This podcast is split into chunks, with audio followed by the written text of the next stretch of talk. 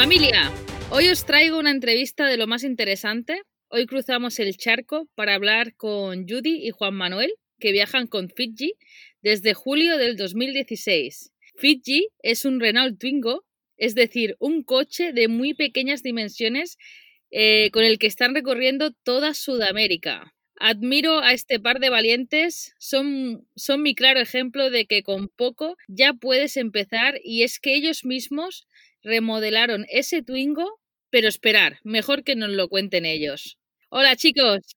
Bueno, familia, ¿cómo están todos por allá? ¿Bien? Muchas gracias por la introducción. Bueno, hola a todos, ¿cómo están? Bueno, como decía nuestra amiga, somos Judy y Juan Manuel, eh, dos colombianos de Bogotá, que bueno, salimos a recorrer Sudamérica a bordo de un Renault Twingo, al cual llamamos Fiji. Porque queríamos comprobar que para cumplir los sueños no se necesitan cosas, sino se necesitan ganas. Qué bien, qué bien, esa es mi filosofía, chicos. ¿Y, ¿y cuántos kilómetros le habéis hecho a Fiji ya? Bueno, ya con Fiji llevamos recorridos más de 50.000 kilómetros, alrededor de 52.000 kilómetros en nueve países que hemos visitado en Sudamérica. ¡Wow! ¡Qué pasada! ¿Pero dónde se encuentran ahora mismo vosotros? Bueno, en este momento nos encontramos en Uruguay. Eh, bueno, sí, ya como decía Juanma, hemos recorrido nueve países. Eh, estábamos en Uruguay desde febrero que entramos a recorrerlo y bueno, llegó todo este tema de la pandemia y nos atrapó acá. Así que estamos muy cerca a Montevideo, una ciudad que se llama Punta del Este, Uruguay. Y allí la cosa no ha mejorado aún para que podáis seguir haciendo kilómetros. País, eh, este país está muy tranquilo, la verdad que ha sido uno de los países de Sudamérica que se ha controlado más todo este tema. Claro, es un país pequeño también. Eh, se tomaron las medidas desde un principio, entonces la verdad que los casos acá no fueron eh, tantos, se supieron controlar. Hoy, en este momento, por ejemplo, bueno, ya la gente está saliendo normal, todo como que se está haciendo desde dentro del país, obviamente las fronteras están cerradas, pero la gente ya se está moviendo acá dentro del país, obviamente con tapabocas, pero bueno, no están, no hay ni cuarentenas obligatorias ni nada de eso y los casos que ya quedan son muy pocos. Entonces, la verdad que todo ese tiempo eh, hemos sentido que ha sido un país muy tranquilo. Bueno, aquí, aquí más o menos lo mismo, ¿eh? ¿eh? Va mejorando la cosa, pero aún no tenemos la libertad de poder recorrer toda Europa, porque si no estamos obligados a hacer cuarentenas. Ah, claro. Bueno, acá lo bueno es eso, que acá dentro del país eh, sí se puede uno mover y puede ir de pronto uno a otra ciudad o algo, salir a caminar y bueno, como desde que cumplas con el tapabocas, el distanciamiento social, eh, lo puedes hacer sin ningún problema. Bueno, a ver si abren todas las fronteras y podemos seguir cumpliendo nuestros sueños, ¿no, chicos? Sí, claro, esa es la idea. Ya llegará el momento. Y tanto, y tanto. A, veces también una pausa viene bien, yo creo, ¿eh? Sí, a nosotros por lo menos la parada que hemos hecho nos ha servido para aprender muchas cosas, hacer algo, algo, otras que no, no habíamos tenido lugar por estar en constante movimiento. Entonces yo creo que sí, es un momento también para aprovecharlo. Y tanto, y tanto. Y de todos los países que habéis estado ya, ¿cuál es vuestro preferido? Bueno, Uruguay precisamente donde estamos es uno de los que mejor nos ha acogido y nos ha gustado mucho por su calidad de vida, por la calidad de vida que ofrece. Como lo decíamos, es un país eh, con poca gente y creemos que los lugares así, sin mucha población, ofrecen lo que nosotros buscamos para nuestra vida, que es tranquilidad. Entonces, este país es de verdad muy lindo, muy tranquilo, eh, pero bueno, escoger entre todos los que hemos visitado, cada país tiene lo suyo, cada país es muy auténtico, eh, sus culturas, sus costumbres, eh, sus paisajes, cada país tiene lo suyo. Pero bueno, nosotros nos hemos dado cuenta que los lugares que más nos han gustado son los países pequeños por su tranquilidad. Así que dentro de eso, pues nosotros decimos que está Uruguay y Paraguay. Qué curioso, ¿no? O sea, os han gustado los países más pequeños. Sí, total, total, la tranquilidad. Porque, por ejemplo, Brasil, que es un país muy lindo, Argentina es otro país lindo, eh, pero Brasil, no te imaginas, hacíamos kilómetros y nunca encontrábamos un pueblito pequeño para descansar. Siempre son ciudades inmensas, numerosas. Uf, tremendo, es un país demasiado, demasiado poblado. Qué bueno, qué bueno. La verdad es que a mí me pasa lo mismo, ¿eh? Cada vez que voy creciendo, cada vez que necesito más alejarme de la civilización. Es, es curioso. Sí, aunque nos gusta un poco de la civilización, tampoco un lugar tan deshabitado, o también nos como nos aburre un poco, pero como que equilibrado, ni mucho ni poco, en nuestro caso. Y a ver, chicos, contadnos, porque tenemos todos curiosidad. ¿Qué le hicisteis a Fiji antes de emprender el viaje? Porque, claro, en un, en un Twingo, eh, ¿cómo os organizabais? ¿Dónde dormíais? Antes de tomar la decisión de el Twingo, habíamos averiguado varias opciones. Entre ellas estaba la Renault Kangoo, la combi o camionetas así utilitarias, pero pues después de ver opciones, em, como que se nos presentaba más el Twingo, como que reunía las opciones del Twingo, obviamente no por el espacio, pero sí porque se encontraba mecánicamente bien. Ahí como que dijimos, bueno, ¿y por qué no hacerlo en un Twingo? Y ahí empezamos a pensar cómo adecuar el Twingo para, para poder vivir viajando. Entonces, camperizarlo, organizarle algunas cosas y bueno, ahí como que esto se fue dibujando. Qué gran reto, ¿eh? O sea, camperizar un Twingo. Es que yo creo que sale de, eh, fuera de las expectativas de todo el mundo. Nadie lo baraja esa, esa, esa oportunidad. Claro, bueno, en la parte de adentro lo que hicimos fue eh, quitar la silla trasera y le hicimos una especie de cajoneras, unos cajoncitos para llevar la ropa, especie de una mesa para colocar nuestro anafe o estufa, como le decimos en Colombia. Eh, llevamos 20 litros de agua y de eso hicimos una ducha. Eh, o sea, como que le hicimos una mini casa carro dentro del Twingo. Entonces, como que en la parte de abajo va todo lo necesario para guardar la ropa, eh, bueno, la cocina, la alacena, todo. Y en la parte de arriba, bueno, queda la camita. Qué fuerte, qué fuerte me parece. O sea, es que me encantaría que estuvierais aquí para poder verlo por dentro. ¿Y os ha dado muchos problemas mecánicos el Twingo? No, no, para nada. Mira que no. A pesar de que su mecánica es em, electrónica, es compleja, eh, el auto no. Nosotros cuando salimos y elegimos eh, el Twingo, como que fue una de las opciones que vimos también. El auto ya lo teníamos desde antes de, de iniciar el viaje y sabíamos que estaba en muy buen estado. Así que bueno, también lo elegimos por eso. Es un modelo 2008. Eh, siempre le hacemos los mantenimientos necesarios, siempre estamos pendientes como de cada cosa, entonces ha estado en buen estado, entonces la verdad que en el viaje no ha molestado para nada. Se le han hecho los cambios necesarios, los cambios de aceite, eh, bueno, como lo, lo, que necesita el vehículo, pero por lo general nada, ni siquiera una pinchada, pinchada le decimos nosotros, no sé cómo se dirá en España, bueno, la verdad que estamos muy contentos con nuestro auto porque nos ha salido muy bueno. Qué fuerte, qué fuerte, la verdad es que sí. Sí, mira, porque yo la furgoneta la tengo no hace ni un año, ya tuve que ir hace poco a gastarme 700 euros en un ventilador, así que creo que, que si se me rompe, yo ya le he dicho a mi pareja que si se me rompe nos compramos un Twingo, ¿eh? Una curiosidad que yo tengo es que eh, ya que viajáis con el Twingo, ¿no? La gente se tiene que quedar, eh, bueno, creo que tiene que flipar. Y sobre todo allí en Latinoamérica, por lo que tengo entendido, ya que no lo conozco en persona, pero la gente es muy hospitalaria. ¿Qué, qué habéis dormido más? ¿En vuestro Twingo o en casa de, de, personas que os han invitado a pasar la noche? Bueno, hemos dormido miti miti. La mitad en el Twingo y la otra mitad en eh, casas de amigos, familiares o intercambios. La verdad que hay mucha hospitalidad en Sudamérica los sudacas somos muy hospitalarios y eso es precisamente lo que salimos a descubrir, toda nuestra cultura sudamericana. Eh, y a propósito del sudaca, tratar de cambiar ese concepto negativo que hay en Europa, porque pues nos enorgullece nuestro origen y de verdad que el sudaca tiene una hospitalidad tremenda y donde quiera que vamos siempre hacemos algún amigo, alguna familia que nos recibe y la hemos pasado muy bien. Qué bello, qué bello. La verdad es que mis dos mejores amigos son colombianos y de Medellín. Ah, paisa.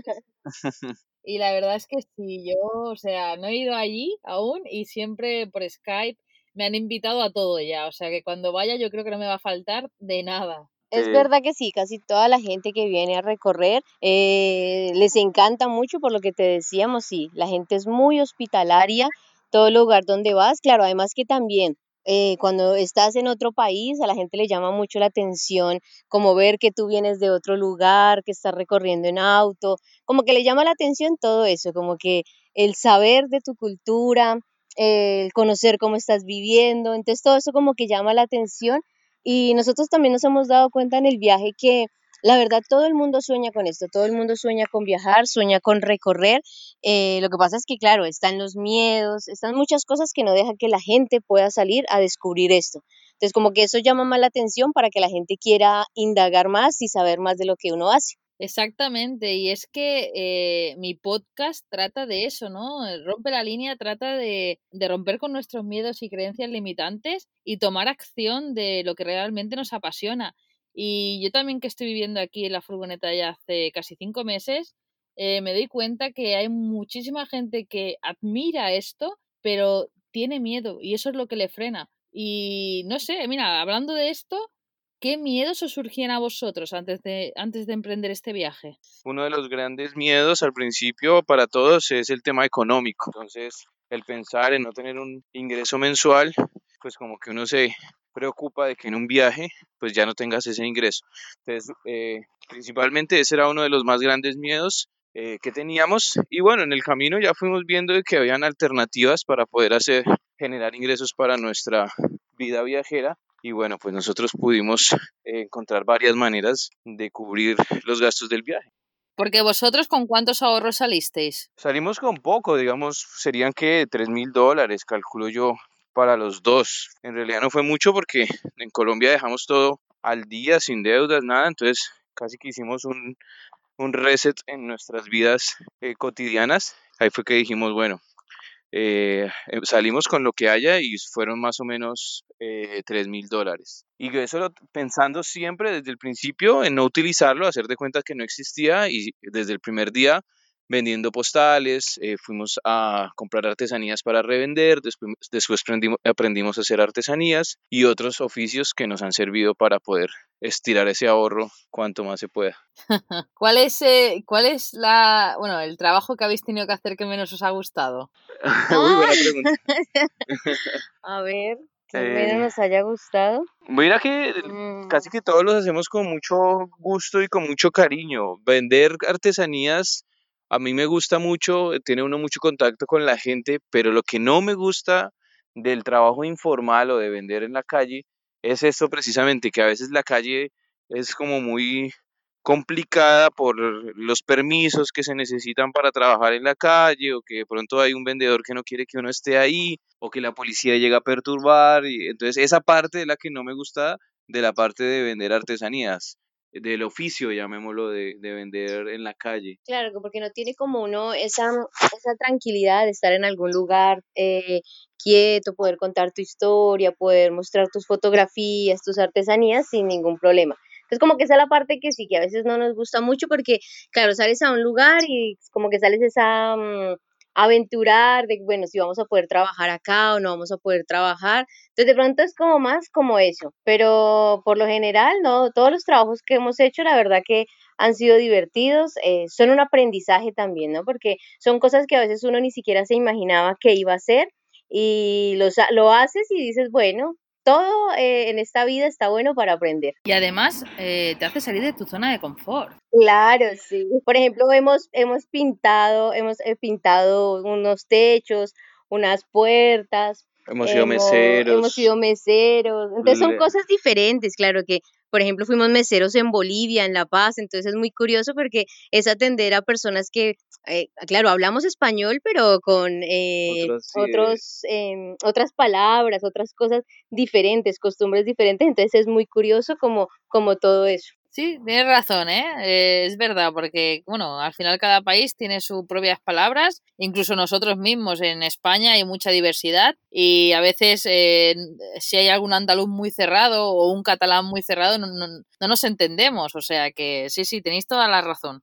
Sí, eso mismo pasa. ¿Y qué os decía vuestro entorno, chicos, cuando le contasteis que ibais a emprender este viaje? Pues lo de siempre a todos los viajeros o aventureros locos. lo primero que se le viene a la cabeza a la familia cuando le dice uno que va a renunciar al trabajo que tiene uno estable y que va, al contrario, va uno a salir a, a aventurar. Entonces, al principio eso, pero hoy ya como que lo reciben mejor y ya se sienten más seguros de lo que hacemos. Y también como los miedos, porque obviamente eh, creo que en, nuestra, en nuestro mundo o en nuestra sociedad siempre hay temores, ¿no? Entonces siempre vemos como, como todo lo malo que, que nos muestran a veces los medios, ¿no? Que todo es malo, que... Tener cuidado con la gente mala. Exactamente, que, donde vas te van a robar, te van a hacer tal cosa, otra. Entonces, claro, la familia también temía mucho de eso, de que, bueno, ustedes van a salir, van a aventurar, van a dormir por ahí en cualquier lugar, eh, los peligros de que algo les pueden hacer, del que algo va a pasar.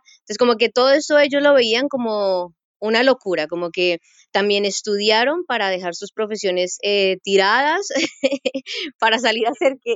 Entonces como que era una mezcla de todas esas cosas, como que ellos no lo entendían.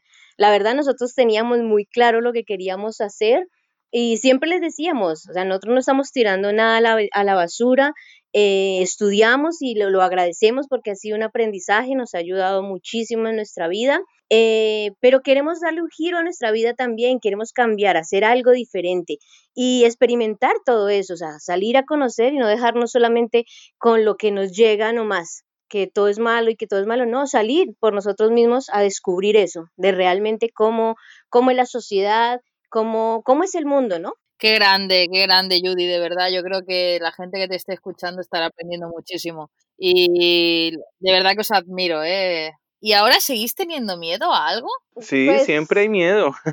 Yo creo que los seres humanos siempre vamos a tener miedo. Es más la capacidad de ser valientes para afrontar esos miedos. Eh, pero siempre, y alguna creencia limitante, ¿no? Algo que, que, decíais, por ejemplo, ¿no? Lo que estabais contando ahora sobre las personas, ¿no? Que vemos en la tele, que no vayas por X zonas, que os pueden robar, violar, cualquier cosa, ¿no? ¿Alguna creencia que vosotras, que vosotros dos teníais, eh, que luego con el viaje habéis pensado, hostia, pero es todo lo contrario? Cuanto a las creencias que confirmamos y modificamos en el camino, eh, de las sociedades como Bolivia y Perú que se estigmatizan como sociedades eh, atrasadas o mejor dicho que, que como que tenaz o qué pobreza vivir allá.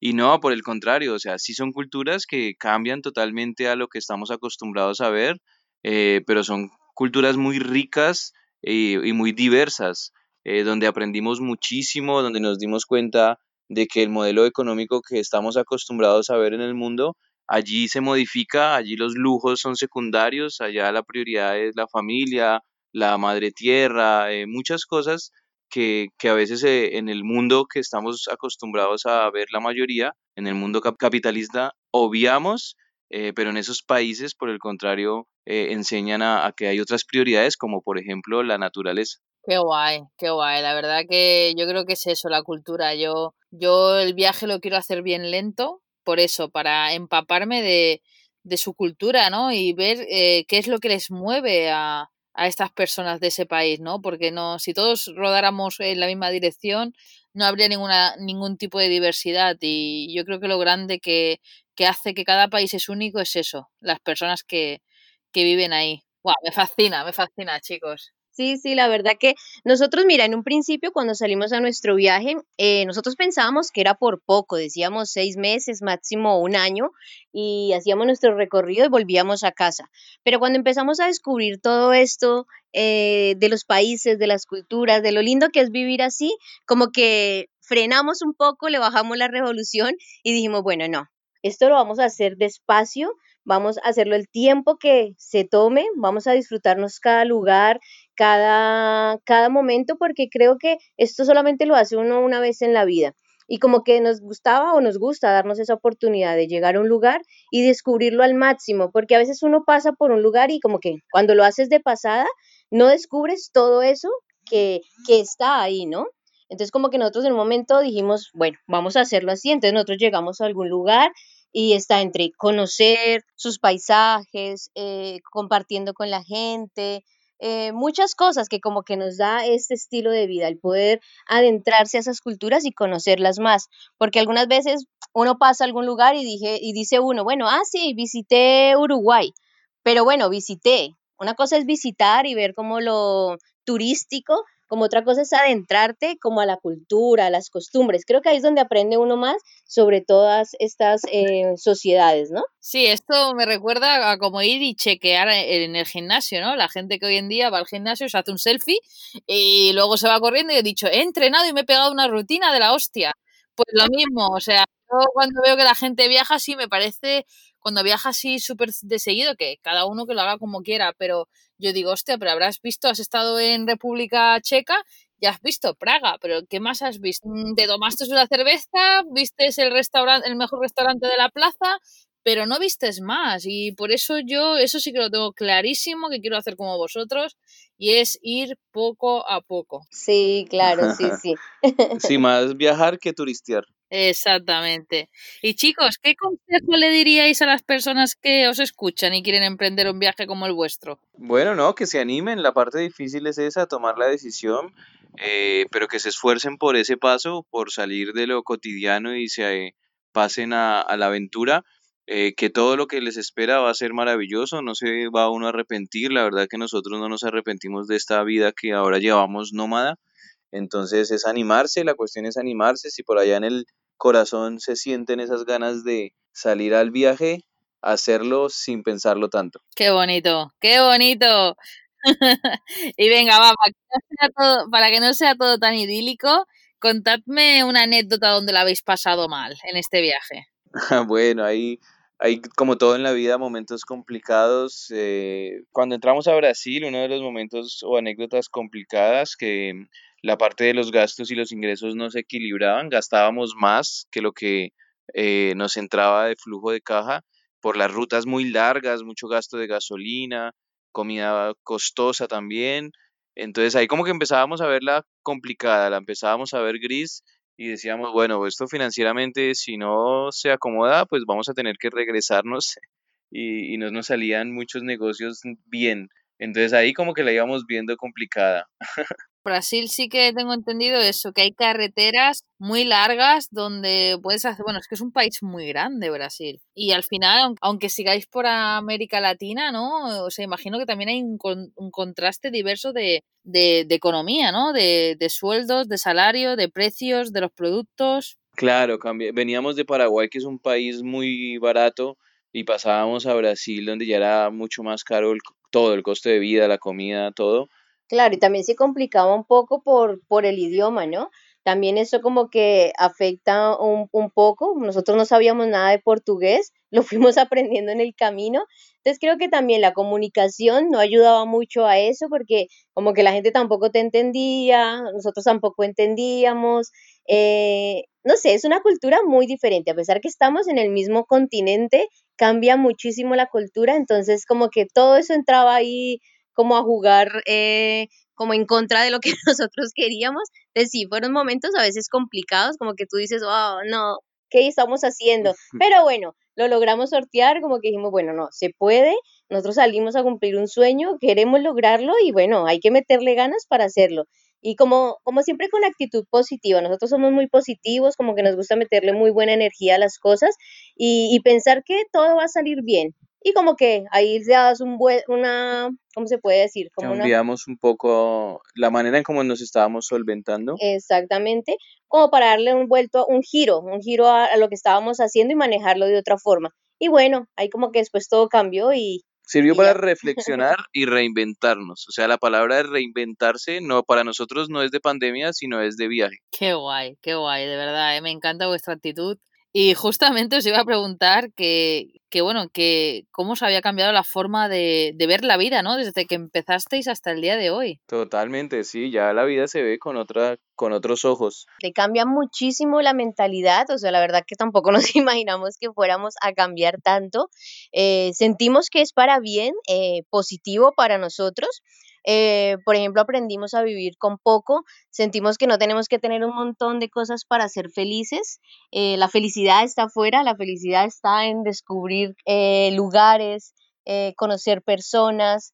Em, no sé, aprendes como a querer más la naturaleza, a, a, valorar, a vivir más tranquilo, a no vivir como con ese agite que te lleva la ciudad, el día a día, sino como aprender a vivir, aprender a vivir porque nosotros decimos que mm, eh, esta es una, vida, solamente estamos acá, no sabemos cuánto tiempo vamos a durar, así que hay que aprovecharla al máximo, ¿no? No andar a las corridas, a las corridas. Se me pone la piel de gallina, chicos, se me pone la piel de gallina. Ojalá este mensaje lo escuche muchísima gente y, y hagamos un poquito de que tomen conciencia, ¿no? De que hay otras formas de vivir y que se puede. O sea, que al final las excusas se las ponen ellos y los límites nos los ponemos nosotros mismos. Claro, así es. Es verdad, sí, son muchos límites que siempre tenemos en nuestra cabeza y no debe ser así, creemos que, que no, la vida se trata de otra cosa. Bueno, también no juzgamos al que le gusta eso porque cada quien es libre y,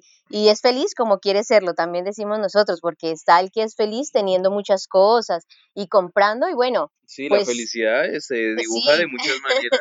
Solo el que está renegando por allá en su oficina y dice, ah, quiero salir, quiero salir y nunca sale, bueno, a ese es el que le hablamos.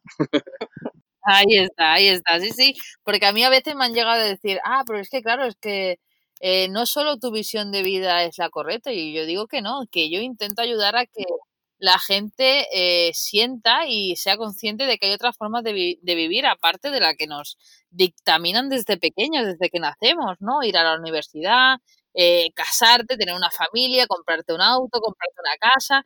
Eh, hay más formas de vivir, pero eso no quiere decir que la mía sea la correcta, sino puede ser viajando mochilero, en, en bicicleta o no sé, o tener tu propia empresa o estar anclado a un lugar. O sea que al final eh, la cuestión es lo que decís vosotros, que la gente que, que siente que no es feliz, que reniega, que, que sabe que le falta algo o que aun teniéndolo todo se siente vacío, esas son las personas que se tienen que cuestionar si realmente están viviendo la vida que, que quieren vivir. Sí, sí, Laura, lo que tú decías es verdad, sí. Eh, cada quien debe replantearse lo que realmente quiere de, su vida. Eso sí, está en cada uno eh, saber vivir y bueno, y disfrutar la vida como está, ¿no? O como la quiere uno llevar. Exacto, exacto, chicos. ¿Y os gustaría añadir alguna cosita más para los oyentes de, de por aquí, de, de España?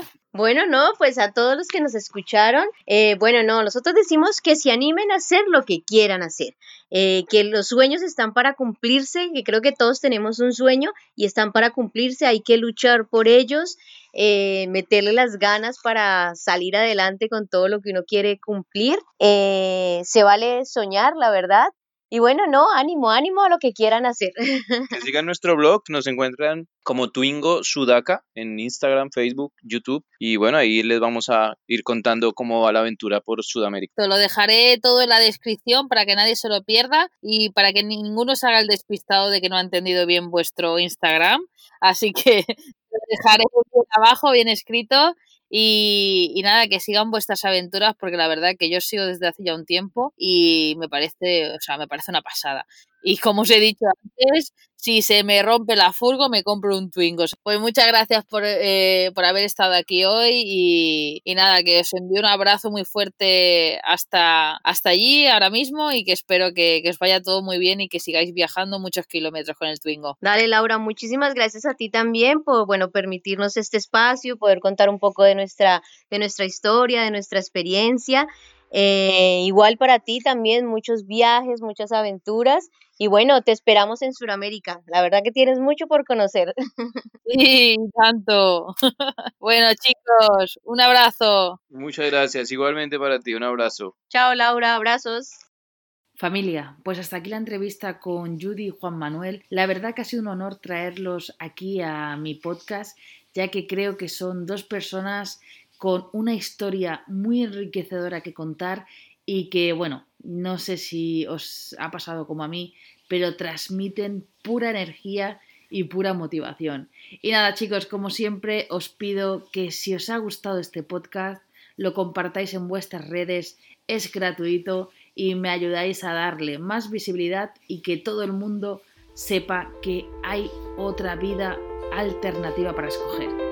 Un saludo y hasta la próxima.